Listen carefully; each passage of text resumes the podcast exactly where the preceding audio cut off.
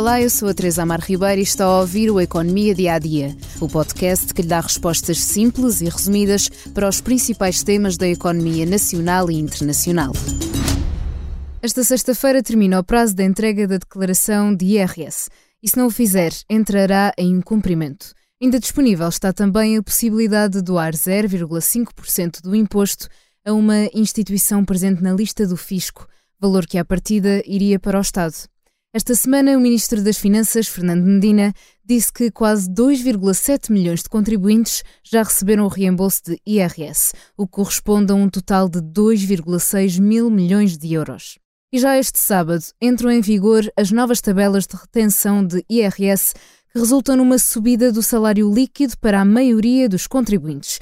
Isto porque as novas tabelas para o segundo semestre aproximam a retenção na fonte pelo Estado do imposto efetivamente devido ou seja, quem ofere este tipo de rendimentos vai ter um maior rendimento disponível mensal, com o Estado a reter uma menor parte dos salários ou das pensões na fonte, o que, por outro lado, resulta no menor reembolso no próximo ano.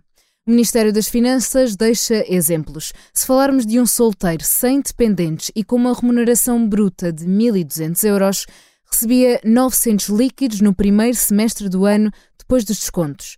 Agora, no segundo semestre e com as alterações que explicamos, o salário líquido terá um aumento de 2%, o que faz crescer a remuneração para 917,23 euros.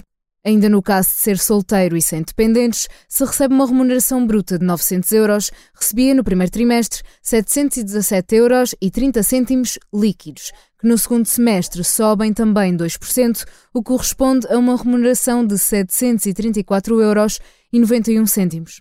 Os aumentos tendem a ser superiores nos solteiros com dependentes, mas os valores variam consoante os níveis de remuneração. Mas deixamos mais um exemplo. Um contribuinte casado com um dependente, com uma remuneração bruta de 1.500 euros, recebia 1.089 euros líquidos no primeiro semestre. Agora receberá mais 3%, o que resulta numa subida para 1.120 euros e 16 cêntimos. Em manchete no caderno de economia do jornal desta semana, o Expresso escreveu que portugueses ainda pagam IRS do tempo da Troika. E nem a eliminação da sobretaxa do IRS ajudou, até porque grande parte dos portugueses não foram afetados pela medida. Perduram desde a Troika as taxas adicionais de solidariedade, a redução dos rendimentos brutos que estão sujeitos a uma taxa máxima de imposto, a taxa sobre as mais-valias mobiliárias nos 28%, o limite global às deduções à coleta e desde 2010 que não é mexida a dedução específica do rendimento do trabalho e das pensões.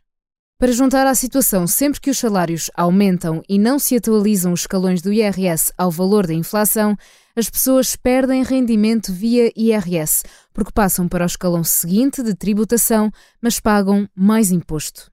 É tudo no Economia Dia a Dia de hoje. Antes de fecharmos, convido a ouvir o podcast Liberdade para Pensar, que fala sobre o ano 1985, a chapelada de jardim que elegeu o Sr. Silva e a nostalgia do Bloco Central. Uma conversa entre a jornalista Ângela Silva com Alberto João Jardim e João Soares.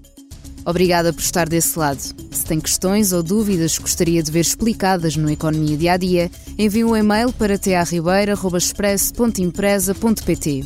Voltamos amanhã com mais novidades económicas.